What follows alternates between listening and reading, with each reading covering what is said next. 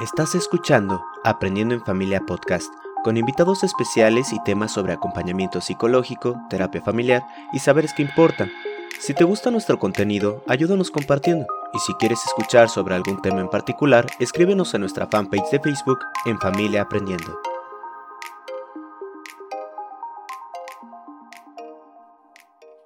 Hola, buenas noches. Ya estamos aquí. Bienvenidos a todas y a todos que se están conectando con nosotros de nueva cuenta, en vivo y en esta ocasión a temas de, infancia, que bueno, siempre está inserto en el trabajo de aprendiendo en familia.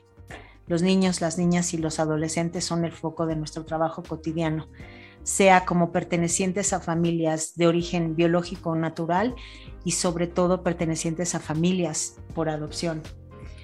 Creemos que con estos espacios podemos provocar también que, haya nuevas reflexiones, que haya eh, cosas que tú escuches aquí que te interpelen y te hagan pensar que te lleven a lugares distintos respecto de los temas que venimos hablando en Aprendiendo en Familia.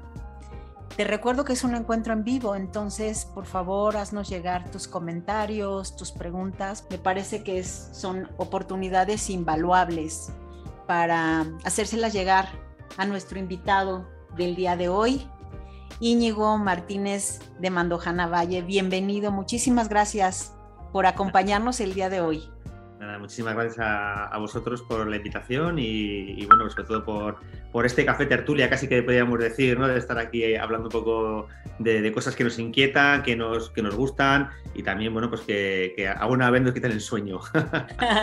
Exactamente, ¿no? Como que son de estos, de estos temas que lo van apasionando a uno, ¿no? En la vida, que tienen que ver con, con intereses muy profundos y muy importantes para uno que pues como el día de hoy esta, em, esta experiencia de cómo permanecer al lado de los niños, niñas y adolescentes que han, que han sufrido circunstancias traumáticas, ¿no? Pero a mí me gustaría empezar un poco, pues ayúdame a, a saber y a compartir con los demás quién eres tú, qué haces. Bueno, pues soy, soy como me has dicho, Íñigo Martínez Mandojanas, soy psicopedagogo, educador social, y, sobre todo eh, algo que me identifican muchas de las personas que posiblemente nos estén viendo hoy o, que si en las redes se, topan con la, con la, entrevista, pues eh, formador y escritor, pero también me identifico como, como padre, es algo que también me ha marcado eh, mucho a, la, hora de estar acompañando a, a chicos y chicas, incluso familias. Mi día a día transcurre en dos ámbitos muy, muy diferentes. Uno es el de la trinchera, el del barro, que suelo decir yo, en el que de, lunes a, viernes trabajo con chicos y chicas y, sus familias, sus referentes, sus cuidadores, eh, en un recurso donde trabajamos la desprotección infantil de una manera moderada a través de un programa de preservación familiar. Es decir, eh, esto, estas familias tienen los suficientes, eh, eh, las suficientes competencias para que con los apoyos justos y necesarios puedan mantener una crianza eh, como diría Winnicott, lo suficientemente adecuada, ¿no? Es decir, eh, solos igual no, no lo harían de la, mejor manera, pero eh, con apoyos concretos, pues sí que lo pueden, lo pueden hacer. Y ahí muchas de las cosas que hoy surgirán, pues las tengo de lunes a viernes. Y por otra parte, algo que me apasiona, que casi roza ya el, el mundo del hobby, que es acompañar a profesionales, equipos, a personas en en, sus procesos formativos, ¿no? Es decir, esta manera de divulgar, de, ser portador de, bueno, pues como el primer libro dice, ¿no? De, oxitocina, ¿no? Es decir, eh, hay muchos y muchas eh, profesionales pues, que están en proceso madurativo y que necesitan acompañamiento y a mí me encanta estar con, con ellos y con, y con ellas. Entonces, bueno, pues también quizás eh, muchas de las cosas que hoy salgan estén relacionadas con ese mundo en el que, bueno, pues me gusta conocer otras realidades y, sobre todo, pues aportar mi, granito de arena en, sus programaciones o en sus retos a nivel profesional. Más o menos un poco así la, la fotografía. Oye, y te escucho y pienso en estas dos trincheras y no se ubique como un gran puente que es esta faceta tuya de escritor. Sí. Que comunica ambas trincheras de una manera muy particular, ¿no? Como por dónde anda esta faceta tuya de... Sí, bueno, he tenido que buscar un poco el, hueco porque hay escritores, hay profesionales que escriben mucho mejor que yo, son mucho más técnicos, eh, están muchísimo más, más formados, tienen muchos más títulos y tal. Pero eh, una de las cosas que nosotros desde Vireca siempre nos ha dado mucha identidad es que vamos a contar lo que nosotros hemos conseguido eh, hacer. Eh, te voy a poner un pequeño ejemplo. ¿no? yo cuando llegué al mundo de la resiliencia hace ya bastantes años, eh, era como una nueva corriente como muy seductora. ¿no? Eh, las personas que han sufrido traumatización, dolor, daño, tal, se pueden rehabilitar, se pueden volver a florecer. ¿no? Entonces, eh, nos ponían casos como muy, eh, yo lo suelo llamar los, los, casos eh, XXL, ¿no? como los, los grandes casos, pues de Tim Llenar, ¿no? Eso es, Nis Bullich, entonces dices que, pues que joder, le han apalizado, casi lo matan, lo, se ha prostituido y de repente monta un, un eh, centro de acogida a, otros chicos y chicas. ¿no? qué proceso más, más bonito. Entonces, pero claro, luego llegas tú con tus chicos y chicas, con tus familias y dices, si solo tiene que ir a, sellar la tarjeta del paro. O sea, no estoy diciendo que monte un esto, simplemente, entonces, claro, aquí es decir, de la teoría a la práctica, ¿cómo lo hacemos? ¿no? Ese puente del que tú estás hablando. Entonces, yo creo que ahí fue lo que me, lo que me ayudó a escribir ordenar todo lo que iba recibiendo de, los, grandes eh, eh, eh, investigadores, de los grandes pensadores de, de nuestra ciencia, que era educación social, cómo poder hacerlo real, ¿no? esa trinchera que decías, ese, ese, barro, ¿no? Cómo poder coger la teoría de, la resiliencia y hacerla carne y hueso en el, en el, día a día. Entonces, bueno, pues empieza a escribir, ordenar y, bueno, pues luego, pues como, como comentábamos antes, pues esta manera pues yo creo que un poco canalla, un poco de, calle, la que tengo también a la hora de, escribir, ¿no? No, y definitivamente así pasa. O sea, definitivamente este, este libro que yo tengo en mis manos, pero a tu lado, de la parentalidad positiva a la crianza terapéutica, definitivamente es ese puente, es esa manera de calle para entender conceptos complejos, eh, robustos, pero puestos exactamente en personas, en chicos, en chicas, en jóvenes, en profesionales, en historias, en el arte, en la música. Vaya, es eh, una manera... Mira que he leído muchos libros de esto. Gracias. Eh, Norma, me vas a sacar los colores. No, no, no, es que de veras, yo les, ya bueno, He hablado de tu libro en público, en privado. Te mostraba ahorita, este, ¿no? Aquí está el libro, el libro de Íñigo. Dicen que los libros, los buenos libros se conocen por el desgaste que tienen acá. sí, sí, bueno, pues tú dirás, ¿no? Y entonces a mí me encantaría cómo, cómo entrarle a este, a este viaje al que nos, al que nos nos retas, nos convocas, nos desafías, pero a tu lado, a pesar de lo que sea. ¿Cómo, ¿Por dónde le entramos a esto? Desde las disciplinas que eh, haces, ¿cómo le entramos? Es un, es un, es un libro donde eh, la, portada es una, imitación a un, a un Chillida. Chillida es un eh, escultor, bueno, un artista vasco que si tú ves el, dibujo, eh, tiendes a mirar siempre la, forma, ¿no? Pero él trabajaba sobre los huecos.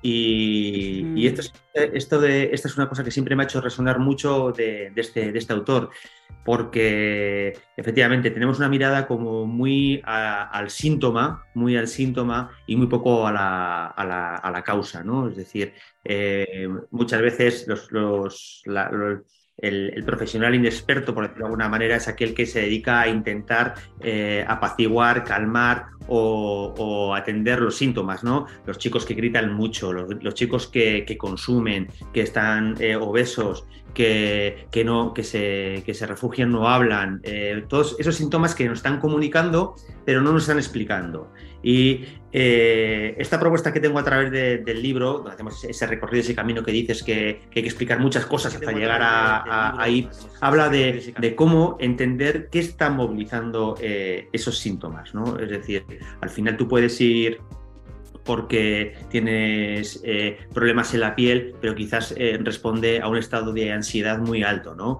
Entonces te puedes dar muchas cremas, pero eh, el cuerpo que te está avisando te está diciendo que es que estoy muy mal. Entonces tendrás que decir, bueno, igual me toca un descanso, me, toca bajar el ritmo de vida, pero entonces la, piel será el reflejo de que has bajado esa, intensidad. Entonces, así, así comienza un poco el libro, con esta imagen que, que, bueno, pues que viene hablar también de la conexión, ¿no? de cómo lo fundamental entre, es decir, el mejor recurso que tenemos como, como profesionales, como padres o como madres, es nuestra presencia. Es, no, no, hay otro, ahí viene un poco también el peratulado muchas veces nos toca eh, bregar en, batallas con adolescentes que, bueno, pues que, pues que a veces la adolescencia eh, puede ser complicada o como profesionales nos tocan casos muy, muy, muy, muy, muy complicados. Pero eh, la frase de pero a tu lado viene a marcar que por muy gigante que te pongas, por muy lejos que te vayas o, o por mucho que me invadas, voy a estar a tu lado siempre de una manera pues eh, gigante también yo, es decir, que como, como una secuoya, ¿no? Es decir, que no me voy a abrumar por lo que te está pasando. Esta manera de estar es la que intento definir desde la parentalidad positiva, cuando eres un padre o una madre en un contexto normo saludable, es decir, cuando todo fluye, cuando tu crianza también como padre o madre ha sido suficientemente eh, adecuada, hasta pasar a la, otra orilla, donde la crianza terapéutica es esa crianza que se hace en, un terreno de juego, en un tablero de juego mucho más complejo. Es decir, ya no vale cualquier cosa. Hay que coser con hilo de, oro aquí. Cualquier cosa que, no corresponda con, con, esas reglas, pues podemos hacer mucho, mucho más daño. Este sería un poco más o menos así como, como el, camino que hace el, libro. Oye, y si nos vamos a este, a este coser, con hilo de oro, ubicados en, ese, en esa crianza, en ese contexto, en ese territorio. Eh, ¿Cuáles serían esas puntadas desde tu punto de vista? ¿Qué es lo que vamos a coser? Pues claro, cuando hay, dos pilares bien claros en, la crianza terapéutica o la parentalidad terapéutica, como, como queráis eh, llamarla. La primera de todo es el reconocimiento del daño. Es decir, tenemos que saber, bueno, tenemos que saber, no, sabemos y, somos conscientes de que una crianza de bajo nivel, negligente, abusiva, eh, cualquier, en cualquiera de sus manifestaciones, eh, crea afectación en los chicos y las chicas. Sabemos que eh, a, niveles tempranos todavía son mucho más graves que, que, a niveles más avanzados de edad y tenemos que conocer qué ha sucedido y qué daño ha dejado. Esto es lo, primero que tenemos que hacer, antes de empezar a, tocar nada. Esto es como si tú vas a una operación y, lo primero que es intentar hacer un diagnóstico de qué ha sucedido, ¿no? O sea, qué es lo que está fallando mal, no empezar a abrir al, al, tipo a la tipa de arriba abajo y empezar a, eh, aquí saco esto, ¿no? Ay, vaya, ¿no? Me sobran tres órganos, ahora no lo puedo meter todo, todo dentro. Entonces, la primera pata es el tema de, del reconocimiento del daño. Eh, es, es, es claro. Y la segunda pata sería el, tema de la rehabilitación. Es decir, que a pesar de que haya habido eh, unas experiencias eh, traumáticas en la edad temprana o, posteriores, sabemos a día de hoy, porque además estamos, eh, Norma, viviendo una etapa maravillosa a nivel de, ciencia, porque cada vez, cada, cada año sabemos muchas más cosas porque tenemos resonancias magnéticas, tenemos unas, eh, lo último de lo último para saber qué está ocurriendo en esas, en esas cabecitas. Entonces, ¿qué sabemos? Que eh, el daño que han ejercido otras personas se puede rehabilitar. Y quiero poner un poco, siempre la, gente que haya hecho formaciones con, conmigo, siempre sabe que se utiliza la palabra rehabilitar y no reparar porque si tú, Norma, tienes un coche y tienes un accidente o, te falla el sistema eléctrico, lo llevas a un taller para que te lo reparen, ¿no? No sé si conocerás tú el mundo del motor eh, de manera... Eh, lo básico. lo básico, ¿no? Pero, por ejemplo, algo complicado como es un sistema eléctrico, te lo tienen que, reparar. Sin embargo, si hoy, por ejemplo, que no, que no lo quiera nadie, eh, te rompieses el brazo, pues irías al, médico, te, pondrían una, una eh, cédula o, te enyesarían y sería tu propio cuerpo el que va a eh, soldar ese, ese, hueso, ¿no? Luego te quitarán el, yeso, te mandarán que hagas unos ejercicios de, movimiento. Esto, a esto es lo que nos vamos a dedicar. Es decir, nosotros vamos a generar contextos, como decías antes, para que pasen cosas. Es decir, para que los propios chicos eh, activen su sistema eh, de rehabilitación, de resiliencia y esas rutas neuronales que estaban defenestradas, rotas, no existían, empiecen a eh, unirse unas con otras y, generar esa, esa, resiliencia neural que se convierte en una mejor autorregulación, en una mejor capacidad para poder conectar con otras personas, para tener una identidad y en, la última etapa tener un futuro, ¿no? pensar en quién, en quién puedo ser yo en, un año, dos o, tres. Sería un poco así. Eh, ¿Por dónde empezar? ¿no? Esas dos patas bien claras, eh, el daño y la, y la rehabilitación. Ok, hablando de reconocer el daño y también aprovechando todos los avances que existen el día de hoy y la apertura también, ¿no? De reconocer el, daño y el sufrimiento infantil, las situaciones que en, el funcionamiento del, cuerpo de estos niños y de estas niñas eh, tienen estas circunstancias de adversidad temprana, ¿no?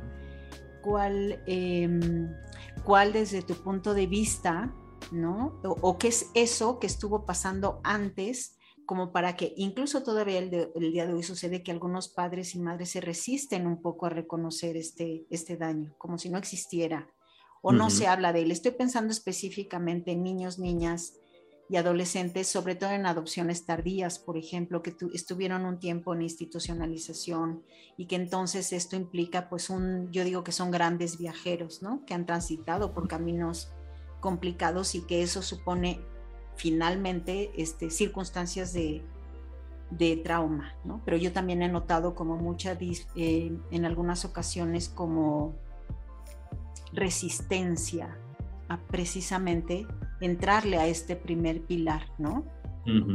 O también la sobreetiquetación, ¿no? Médica de estas, de esta experiencia temprana.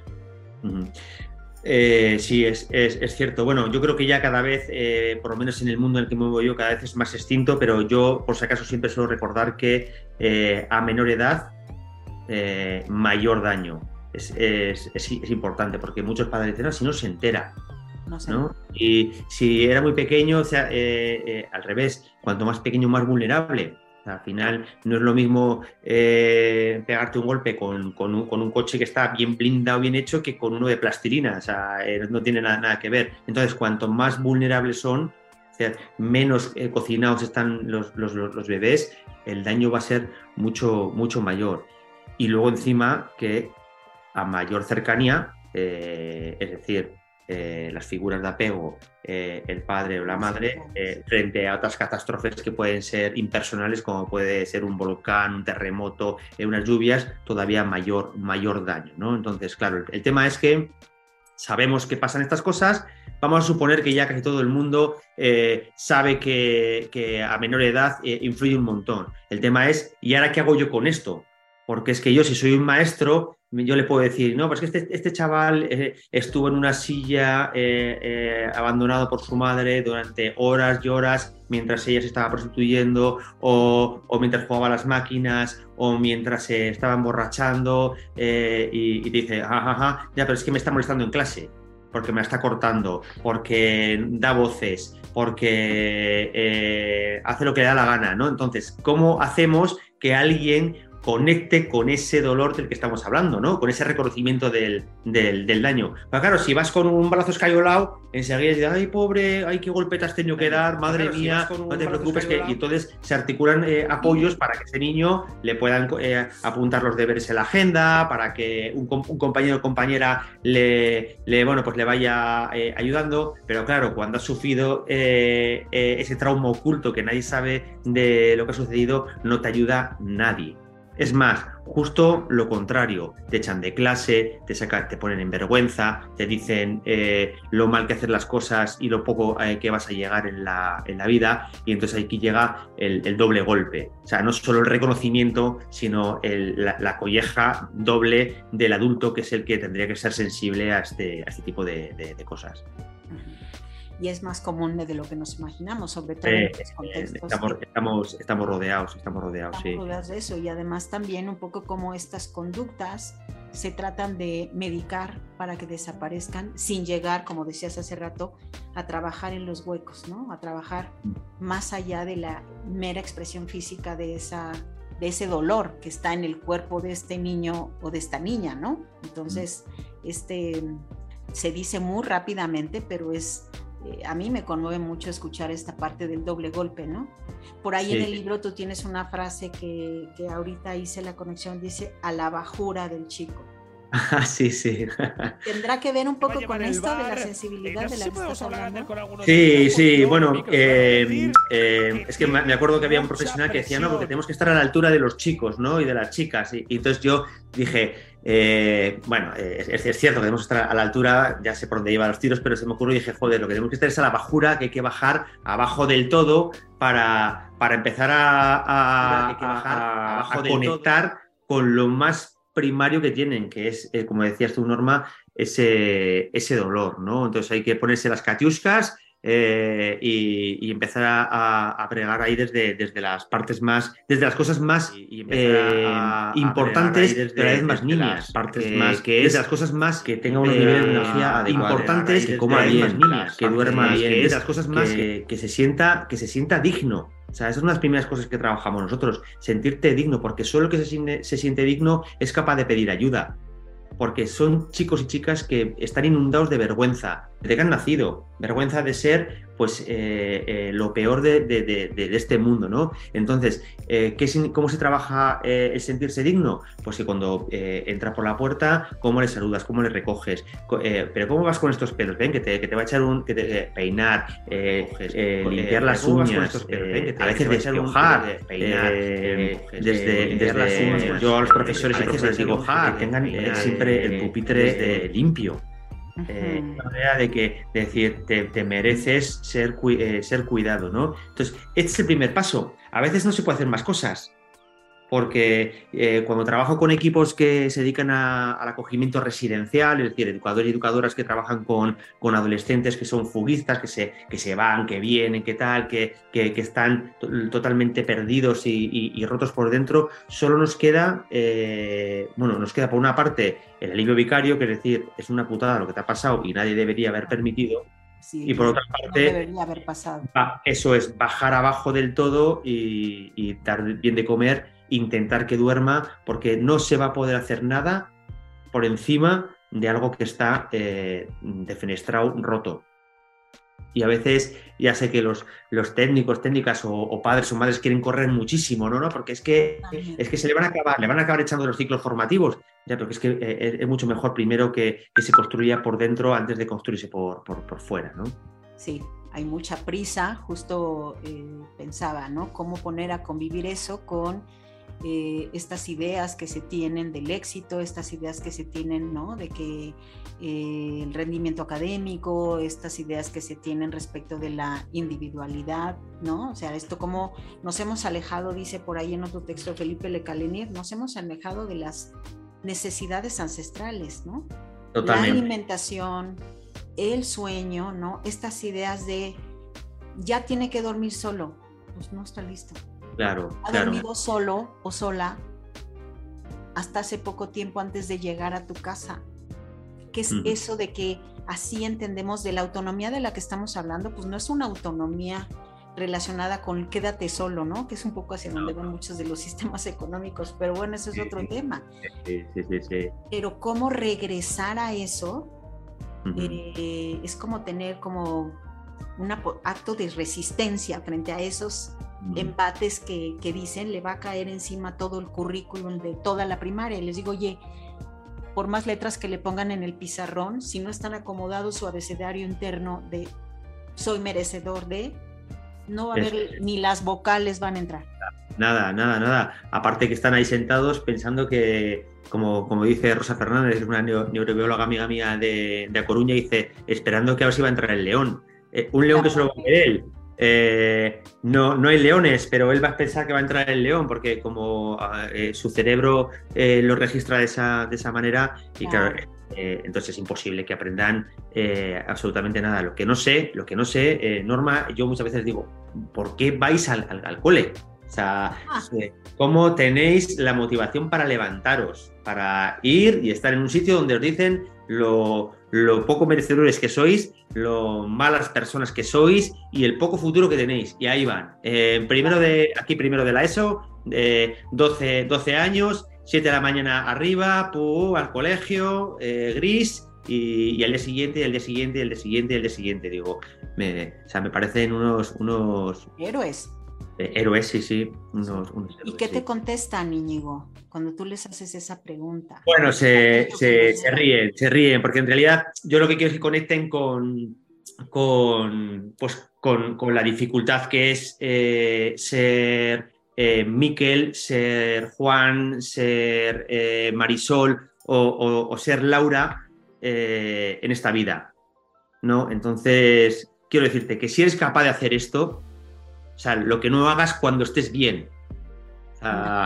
Entonces, es un poco ese, lo que te hablaba un poco de, del, alivio vicario, es decir, que hay un adulto que, me está diciendo que, o que está intentando sentirse sentido, como diría, hacer sentirse sentido, como diría Siegel, ¿no? De, que alguien está conectando con, con, la putada que es mi, que es mi vida, que, que salgo de la casa donde, donde pues eh, es, una penuria vivir y voy a un sitio donde me van a sacar los colores, me van a decir pues lo, inútil que soy y, lo mal que hago las, las, cosas, ¿no? Podríamos hasta pensar que este segundo golpe es como estereofónico, digamos, ¿no? O sea, es constante y es crónico, ¿no? O sea, está en una situación de estrés crónico en términos de ir a ese lugar donde sigue escuchando el mismo mensaje, ¿no? Eso, eso es, sí. Ajá, entonces en este alivio vicario, pensando en quienes en este momento, por favor, si tienen comentarios, me avisan, eh, preguntas para Íñigo, no pierdan la oportunidad para padres y madres que en este momento están acompañando y que se están enterando de que existe, que existen efectos de las experiencias adversas. Probablemente quienes tienen en este momento eh, chicos y chicas en acogimiento, ¿no? ¿Cómo cómo estar a la bajura de estos niños y niñas? ¿Qué les dirías? Bueno, lo primero de, todo, cuando, cuando yo entré a, No soy un especialista, en, siempre digo, ¿eh? no, soy un, especialista en adopción ni acogimiento, aunque trabajo mucho con ellos y ellas, pero siempre me gusta más eh, dejarlo, dejarlo claro. Eh, cuando empecé en el mundo hace ya varios años de acompañar a estos padres y madres, siempre ponía el foco en el, niño, ¿no? Eh, en cómo estar eh, con, él, atendiendo a las necesidades que tiene y cada vez empiezo a echar más hacia lo que es ser padre o madre terapéutico. Es básico. lo importante no es la operación que hagas, sino quién te va a operar utilizando el mismo eh, metáfora que hemos hecho eh, antes, ¿no? Está clarísimo, está clarísimo que hay padres y madres que en contextos normos saludables, me, gusta utilizar esta palabra eh, porque no estamos hablando de, normalidad, estamos hablando de, salud, ¿no? que pueden ser unos padres y madres muy adecuados, muy buenos, sacar chispas a sus hijos e hijas, sin embargo, ser unos incompetentes eh, y, con la palabra incompetente, Norma, no, quiero utilizar algo negativo, sino de no, competencia, ¿no? En eh, este nuevo territorio que sería la adopción o, el acogimiento, ¿no? Donde esos chicos que han sufrido esa, esa traumatización, ese dolor, ese daño, necesitan un plus más, necesitan las competencias eh, avanzadas. Entonces, hay que ver qué competencias avanzadas va a pedir eh, o va a exigir o va a necesitar un chico o una chica que, eh, que, va a ser acogido o adoptado. ¿Por qué? Pues porque nuestros hijos e hijas despiertan todas las historias inacabadas de, nuestra crianza. O sea, lo, sabemos, ¿no? los chicos inactúan con, con, con nosotros y nos, llevan al disparador y, y, muchas veces nos hacen de espejo y, y sobre todo despiertan, eh, como diría Elena Borrajo, eh, la semilla de la, de la duda, ¿no? Eh, y entonces aquí eh, empieza a tambalearse de todo. Entonces ya no, me hace ya no me hace falta solo un apego seguro, sino me hace falta un apego seguro resistente. Es decir, porque cuando alguien, alguien, me dice a mí, porque tú no eres mi madre o porque tú no eres mi padre, ¿cómo está resonando eso en, en, en mí? ¿no? Nadie me pidió que me cuidaras, eh, yo quiero estar con mi madre, eh, el, el, mundo, por ejemplo, del acogimiento, ¿no? Yo quiero estar con mi madre, tú eres una, eh, alguien que está aquí por dinero, o, y entonces eso como eh, empieza a, a, como una campana, cotoclón, cotoclón, cotoclón, y te saque a ti de la ventana de tolerancia y entonces pierdas los nervios y no tengas esa, esa capacidad para ir por delante del, del chico o de, la, o de la chica, ¿no? O al revés, los, los que tiran de la seducción, de, de, de los egos y pues dice, jo Norma, eh, es que eres la, me gustaría que fueses mi, mi, mamá, eh, eres pura dulzura, eres todo conexión, eh, y luego te, digo, me dejas 5 euros para, para, comprarme una Coca-Cola, no sé qué, tal y cual, ¿no? Entonces, claro, hay muchos padres y madres que están deseosos de que, de que un niño les, les alimente los, los oídos, ¿no? Entonces, esto es estar eh, fortalecido y ser resistente, ¿no? ¿Para qué? Pues para ser capaz de, ser lo suficientemente rígido, previsible y, rutinario para que ese niño empiece a decir, de esta mamá, de este papá, me puedo fiar.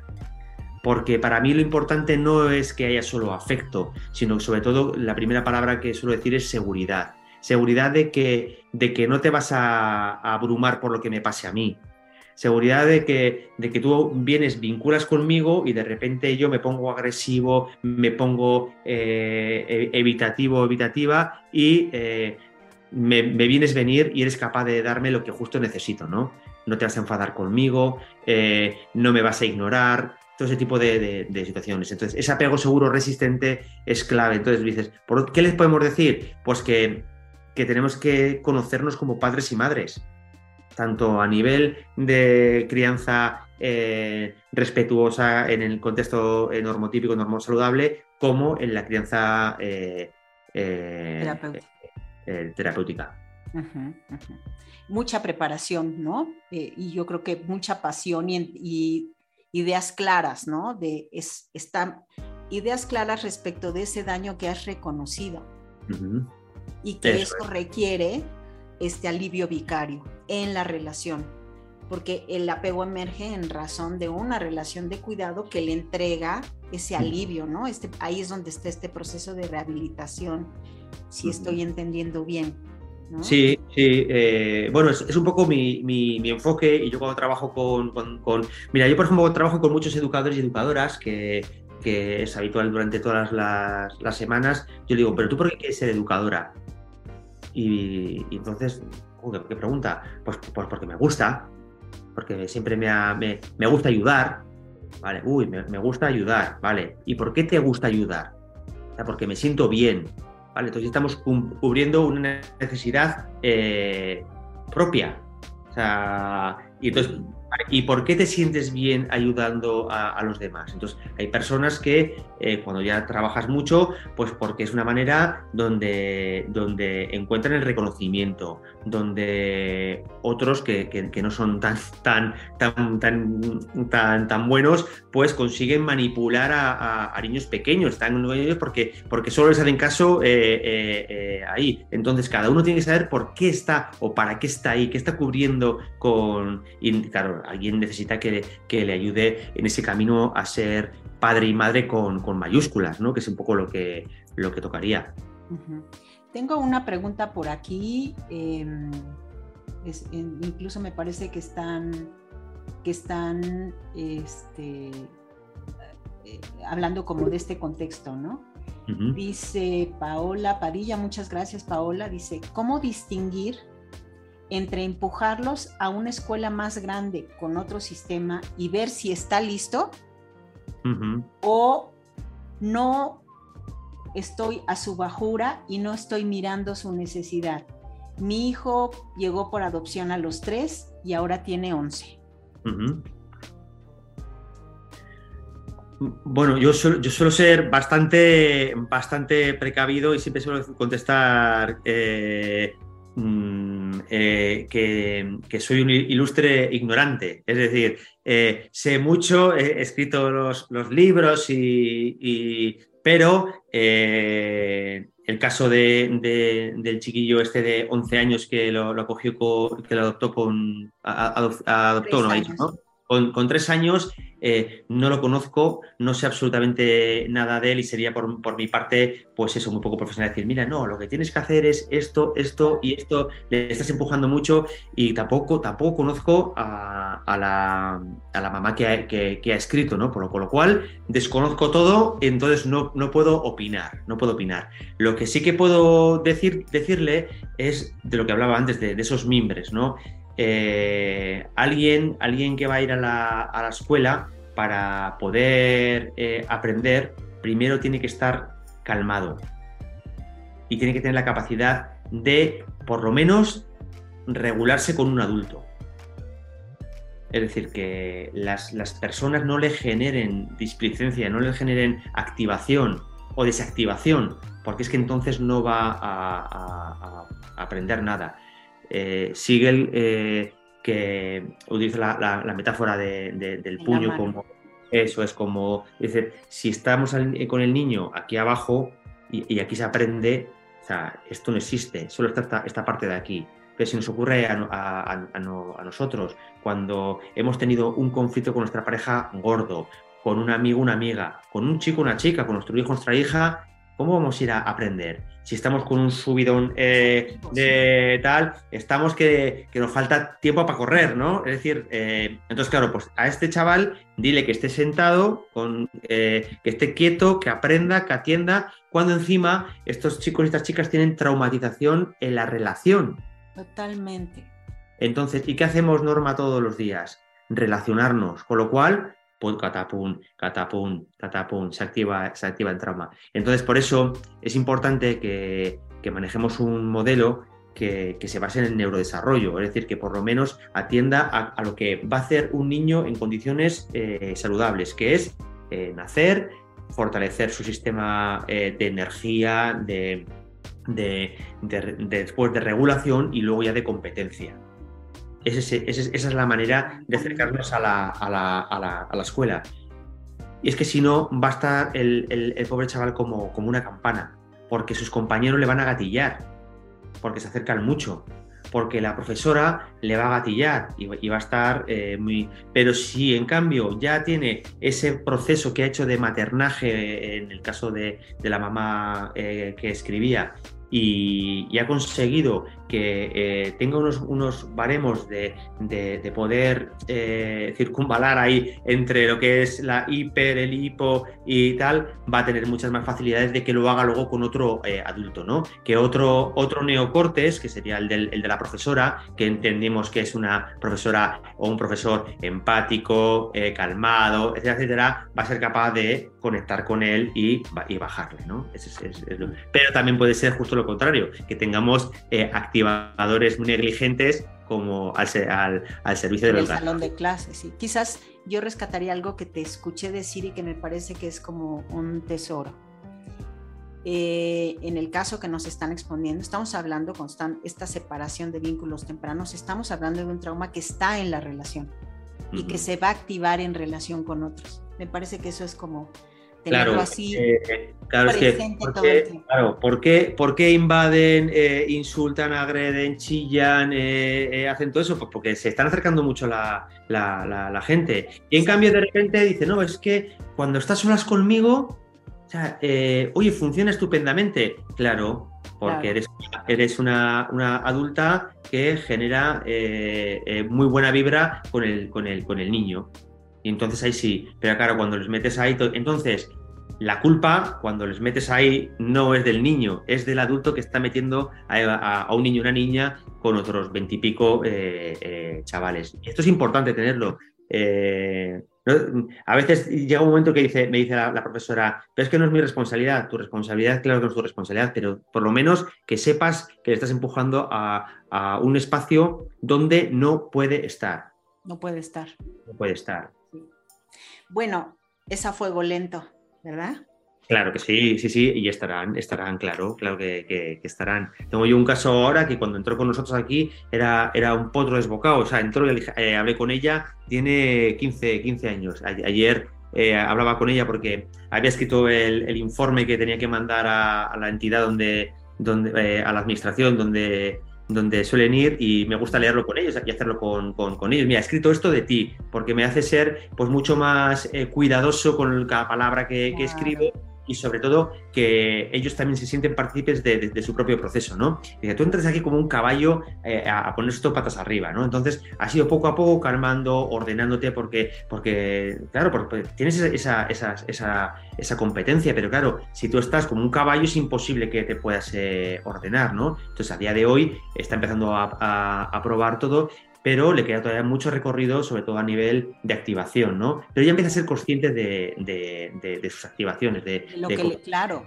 Eso es de lo que le impide estar eh, al 100%, pero ya por lo menos ya empieza a generar un futuro. A ver si algún día no me rasco tanto, no, no, me, no me activo tanto, no necesito ser tan vista y ella sabe cuál es el, camino. Este es el, este es el, proceso y que se fíe de, un adulto a veces no parental para que, sobre todo en la adolescencia, porque en la adolescencia tiene que haber una, ruptura con, las figuras primarias, y, pero es importante que siga habiendo adultos que, que le, marquen eh, el, camino de una manera pues calmada, ¿no?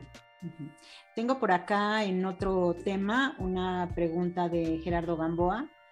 Dice Íñigo, tu experiencia en el modelo de familias de acogimiento, eh, ¿cómo romper el apego de los niños cuando termine el proceso de acogimiento? Finalmente, ¿qué resultados en tu país? Imagino que está pensando en, porque hay una ruptura ahí de, de una relación vincular. Vale, bueno. viaje distinto, pero al final es una ruptura. Sí, bueno, Gerardo, primero, lo primero de todo, eh, por, por, mm, ser, eh, me, decía al principio eh, Norma, bueno, pues eso, pues que, que, era muy dicharachero, pues que era que el, que, el, que el, libro hablaba mucho de música, de rock and roll, de, de, también de películas y tal, y mi manera de comunicar es, es, con mucha energía, pero sobre todo me gusta ser bastante técnico, es decir, porque es, para mí es fundamental. Entonces dice cómo romper el apego. Entonces, el apego no se rompe, es, una necesidad biológica que tenemos los seres humanos para poder sobrevivir. Si no tenemos este, es decir, no es, algo aprendido, si no tenemos una relación, si yo como niño no me apego con nadie, eh, caput, me, muero. Entonces, Gerardo, la, vinculación afectiva que hayas establecido con, este, este, chico va a ser, eh, en principio, para toda la vida. Es decir, eh, si ha sido, si se ha forjado eh, de una manera, mm, eh, como decías tú, a fuego lento, cálida y tal, ese modelo interno de trabajo se lo va a llevar para, para siempre, ¿no? Lo que, lo que puede ser es que sea insegura o que sea segura vamos a, ponernos en la tesitura de que Gerardo es un muy buen eh, padre terapéutico y que ha conseguido hacer un proceso de, mucha salud, de mucha seguridad y de afecto con, su hijo o hija de la que nos, hablaba. Vale, entonces él le habla de cómo se rompe cuando echan, a, echan a volar, ¿no? Pues la frase que resume el apego seguro es quiéreme mucho para que tenga el valor de abandonarte. Es decir, eh, yo muchas veces cuando eh, trabajo con los chavales y las chavalas y, a los 18 años se tienen que, marchar, ese camino lo preparamos en el sentido de que no vamos a estar, pero seguimos estando presentes en su cabecita. A veces vienen y me dicen, joder, yo cuando estoy allá y digo, ¿qué haría Íñigo en este caso? Eh, tal, que luego hacen lo contrario. Pero bueno, por lo menos ya me tienen, ya me tienen ahí. Estás dentro, en su familia interna. ¿Qué me diría Íñigo? Y, yo creo que Íñigo me diría esto, bueno, pues todo lo, todo lo contrario, ¿no? Y, entonces lo importante es dejar esa huella, esa huella de seguridad de que, es, es, lo que es hacer un proceso de, crianza eh, eh, en, un, contexto saludable. El, niño al principio llora y va el padre y la madre o la madre vuelve a llorar y, así cuando se repite esto miles de veces ya cada vez llora menos con menos intensidad, cada vez va desarrollando capacidad más de regularse porque entiende que el mundo es seguro entonces, ¿qué sucede con estos niños? Hay que hacer el mismo proceso, pero claro, es mucho más complicado, mucho más complicado, porque les han pasado tantas cosas tan malas y, que están ahí presentes que a veces las acolchamos, a veces las rehabilitamos, pero nuestra función es que el apego eh, que, tenga esa seguridad ganada, ¿no? de que pasemos de un apego inseguro hacia un apego menos inseguro, que, le permita al chico eh, mantener una relación con el contexto con eh, inmediato adecuado y sobre todo con, consigo, consigo mismo. ¿no? y además desde las neurociencias sabemos que esas experiencias relacionales también se quedan en el cuerpo. Claro. Entonces, de, dice Mónica Mendoza, hola Moni, dice, si una familia adoptiva lleva su crianza de forma tradicional, con premios y castigos hacia sus hijos, ¿se puede tener un apego seguro? Eh, bueno, a ver, eh, mm, soy anti castigos y anti eh, premios. O sea, el premio es una manera de chantajear al niño para que haga una cosa. Es decir, si tú haces esto, yo te doy esto. ¿Vale? Es decir, esto no, esto no funciona así. Es más, los chavales pueden llegar a chantajearnos a nosotros, porque cuando quieren hacer una cosa, eh, o quieren obtener algo, entonces la, hacen. Tenía una mamá que, me, que funcionaba eh, así y yo le decía, es que, em, eh, me acuerdo que sobre todo hablábamos en torno del tema escolar, digo, si es que no puede estar en clase, es que le, hierve la sangre. Y, en casa no puede mantener tampoco a veces el, orden. Pero claro, si quería unas Nike, entonces le decía la, la, mamá, estaba una semana cumpliendo como si hubiese hecho, eh, eh, como si fuese un marín. O sea, de levantarse a las seis y media, hacer deporte, recoger su habitación, no sé qué tal y cual, y entonces tenía, ¿cómo acababa la semana? Fundido, con el dinero para las zapatillas y con muchísima más rabia que la que teníamos antes. Entonces el bajón era todavía más, más, más grande. Mira, las consecuencias, la vida las consecuencias nos enseñan por sí, por sí mismas. Claro, lo que pasa es que educar a través de las consecuencias genera muchísimo más eh, consumo intrasíquico de energía. Claro, si yo tengo eh, un chaval que me pega un patadón a la puerta y le digo yo, eh, lo pagas, pues bueno, más o menos podré llegar, decir, dirá, pues lo va a pagar tu no sé qué madre, no sé qué tal y cual, y al final consigo que lo, que lo pague. O decir, no, no, o sea, eh, lo que cueste ese, listón que te has cargado, vamos a ir ahora a la ferretería, vamos a comprar eh, un listón, vamos a venir, lo vamos a arreglar. Fíjate qué consumo es. O yo no voy a ir. Eh, más cansado para nosotros. De, tus mierdas, no sé qué. Entonces tenemos que ir con él a, la ferretería, comprarlo. Entonces vuelvo a la misma frase de antes. ¿Y esto qué, está diciendo, Norma? Te mereces que esté a tu lado, ¿no? Total, eso es para tu lado. Eso es, esto, esto es. Entonces, claro, esto es, esto es educar a través de las consecuencias. Pero claro, esto, ya te digo, es, brutal el consumo Oye, que. Pero, ¿cómo te va cuando les dices eso con los papás? No está fácil. Claro, no, no, no, porque claro, no te has puesto el vestido, te castigo sin tele. No hay ninguna eh, asociación entre una cosa y la otra. Y claro, y luego está el castigo. El castigo eh, es totalmente desterrable, es una muy mala práctica y, habla de la, de la incompetencia o de, la falta de recursos que, como padres o, madres eh, tenemos. Es decir, que buscamos en el, cajón de recursos, no tengo más, pues te castigo, ¿no? El castigo, básicamente, lo que, es decir, un aprendizaje es, pasa una cosa y hay una, hay una consecuencia, ¿no?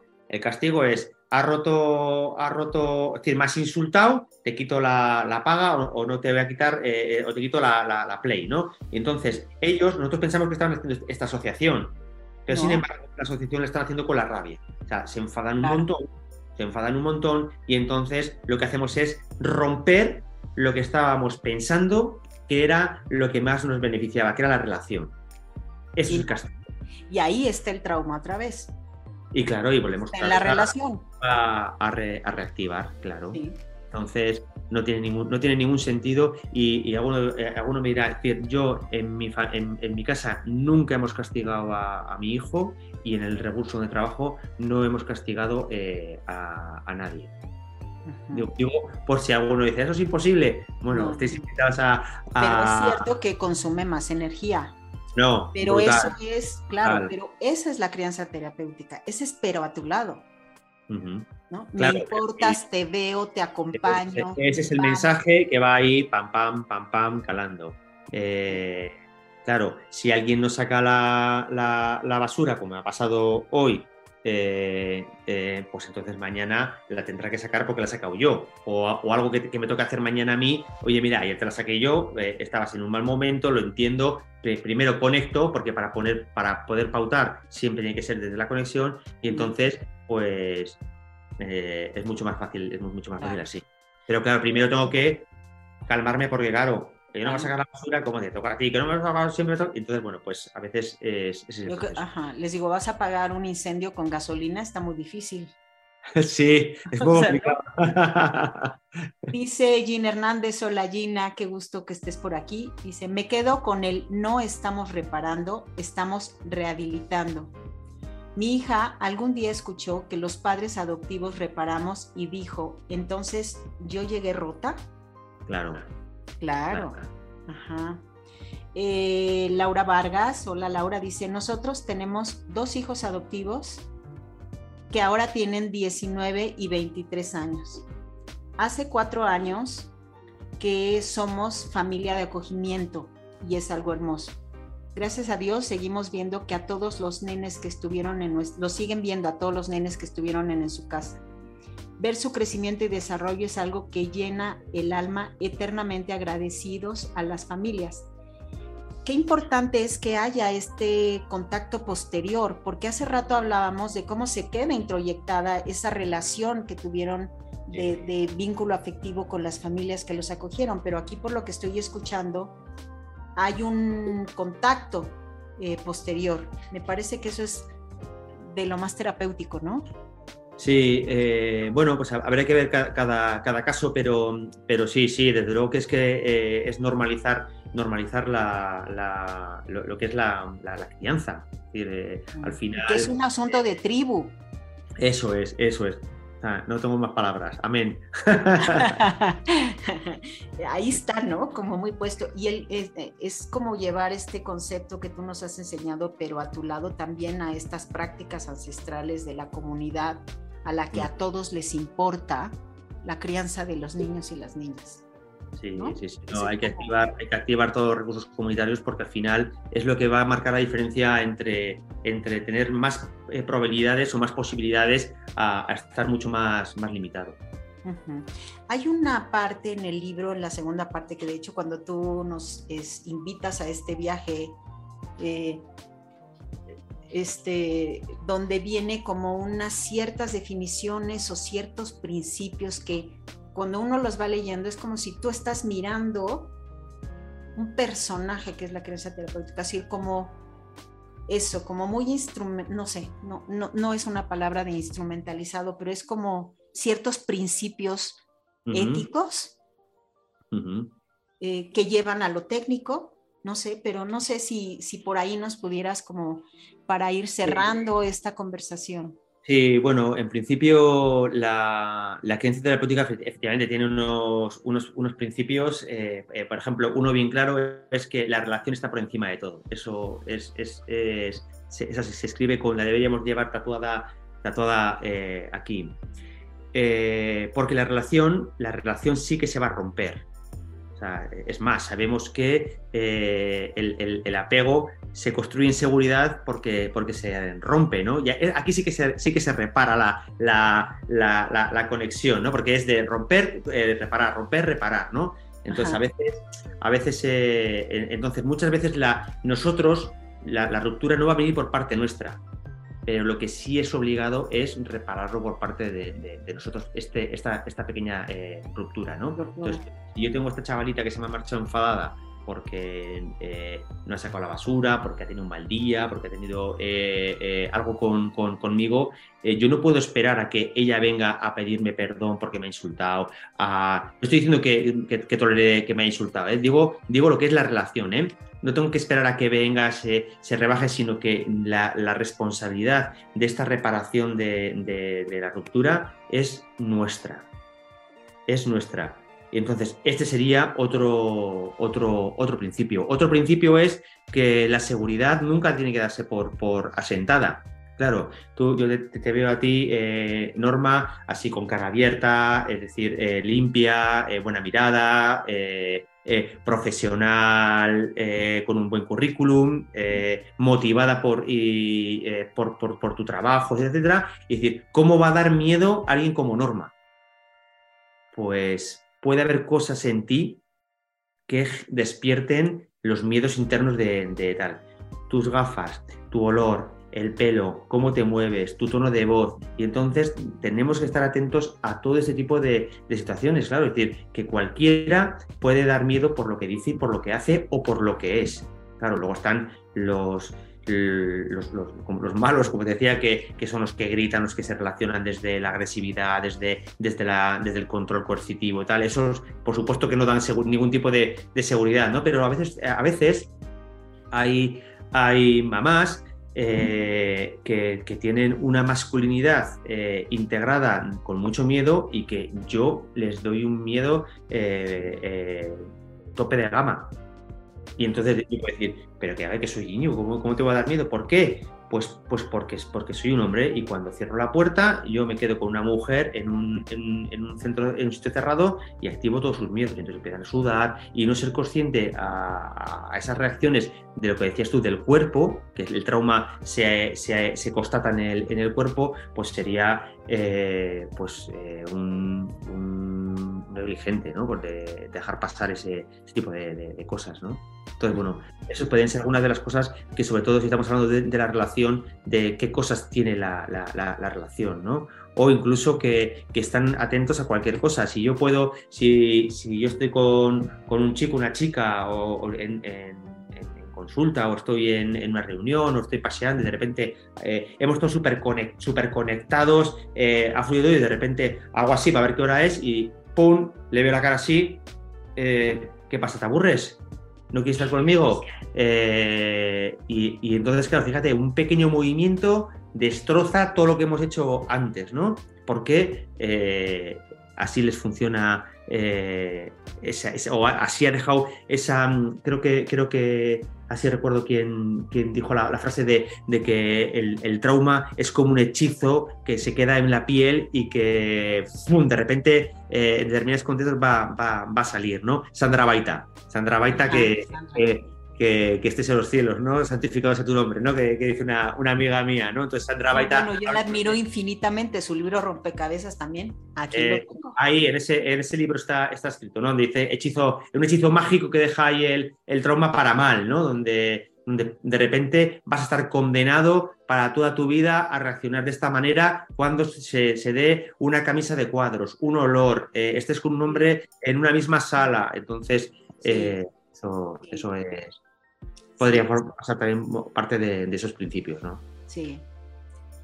Pues bueno, estamos pues prácticamente sobre el tiempo, ¿no? Siempre se queda uno corto, ¿no? Con todo lo que puede continuar en esta conversación. Me parece que yo lo que quisiera decir es a quienes estuvieron por aquí y que probablemente también otras personas van a escuchar esta conversación grabada, que una buena manera de continuar la conversación contigo es este libro. sí, sí, sí. Esa es una buena manera de continuar esta conversación.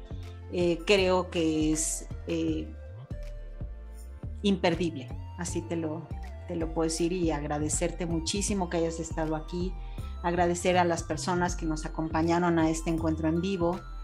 Y bueno, ojalá que en alguno, algún otro momento de la historia podamos tener otro huequito para seguir tejiendo con hilo fino. De verdad estoy muy, muy agradecida de que nos hayas hecho este hueco. Tengo que decirte respecto de la portada, por último, ¿no? Eh, a mí que me gusta mucho leer, siempre me pregunto dos cosas antes de empezar a leer un libro. Una de ellas es, ¿por qué lo tituló así? Sea novela, sea de todo lo que pueda yo leer. Y segundo, ¿por qué eligió esa portada? Entonces yo iba, bueno, el, título me hacía sentido, yo seguía leyendo y seguía leyendo, pero no encontraba, yo decía, estos parecen vasos comunicantes. Se lo enseñé a mi hija, a mi hija menor, y me decía, ¿qué será, no? Y entonces era un misterio a descubrir. Por ahí ya en la segunda parte, por ahí cuando hablabas de conexión, hablabas de vasos comunicantes, bingo. Y entonces ahora me aportas algo respecto de este escultor, de este concepto de trabajar sobre los huecos. Me llevo eso como un gran aprendizaje, entre otros muchos, después de la lectura de tu libro. Eh, agradecer a ti y a todos los que están por aquí y ojalá tengamos otra oportunidad de encontrarnos nuevamente. Seguramente. Una vez que se cruzan los, caminos por primera vez ya es mucho más, es mucho más fácil. Claro, es más fácil, sí. Bueno, pues nada, muchísimas gracias Íñigo y decirles a quienes están por acá que nos encontraremos en otro momento y en otra oportunidad, aquí en Aprendiendo en Familia. ¿Cuánto aprendimos el día de hoy? Muchísimas gracias, buenas tardes a todos, buenas noches en España. Muchas gracias. Hasta pronto.